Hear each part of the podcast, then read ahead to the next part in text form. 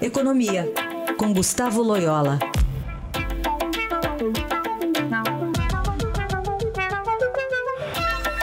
É, economia sim, mas diretamente com muitos reflexos da política. Loyola, saiu o relatório Focus, o que, que ele mostra? Bom dia.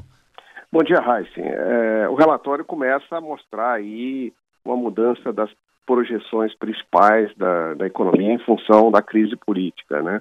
Então, em resumo, que nós tivemos hoje na, na pesquisa Focus é uma expectativa maior de inflação, um câmbio, uma taxa de câmbio mais desvalorizada no final do ano e, principalmente, é uma redução das expectativas de crescimento para 2017, 2018, né? Então, a, a, percepção é que a crise política, política é, qualquer que seja o seu desfecho, vai atrasar o processo de recuperação da economia, né? E, e, e a projeção, por exemplo, o PIB do ano que vem caiu de 2,5 para 2,48 e desse ano de, de 0,50 para 0,49 e provavelmente nas próximas semanas esse número continuará a piorar. Né? O câmbio está um pouco mais desvalorizado, aí, é, a gente tem visto aí uma pressão é, sobre é, o dólar, mas é, não é uma pressão muito forte, né, de todo modo. É, e no final do ano a expectativa hoje é de um câmbio de 3,25 e não mais de 3,23. As projeções para o ano que vem também é, foram aumentadas de 3,36 para 3,37. É, a, a, inflação é, também esperada, a inflação esperada é um pouquinho mais alta. Normalmente a gente tinha visto nas últimas semanas uma queda das expectativas de inflação.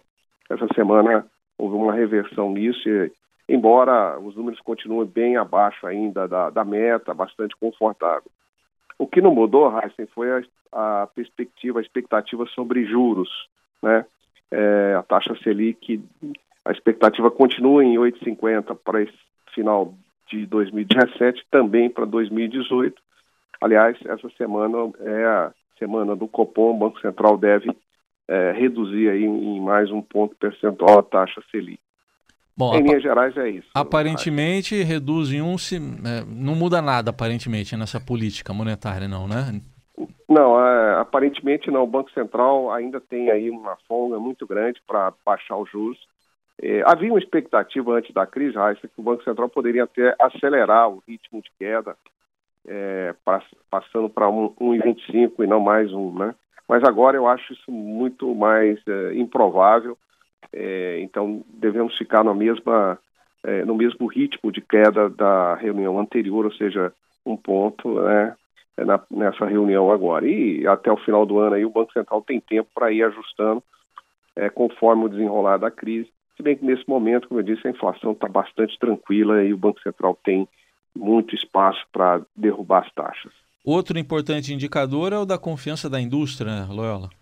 Pois é, Raíssa, saiu a, a, o índice da confiança da, da, indústria, que é calculado lá pela Fundação Getúlio Vargas, né, é, mostrando uma melhora em relação a março, esse índice foi de abril, e atingindo aí o maior nível uh, em três anos. Né.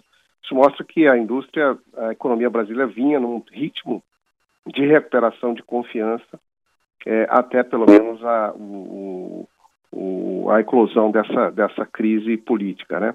Vamos ver daqui para frente como é que as expectativas são afetadas ou serão afetadas por esse por essas dificuldades na, no front político, né? Tá, tá certo. Aí a análise de Gustavo Loyola, que volta quarta-feira aqui com a gente ao Jornal Eldorado. Obrigado. Até quarta. Até quarta.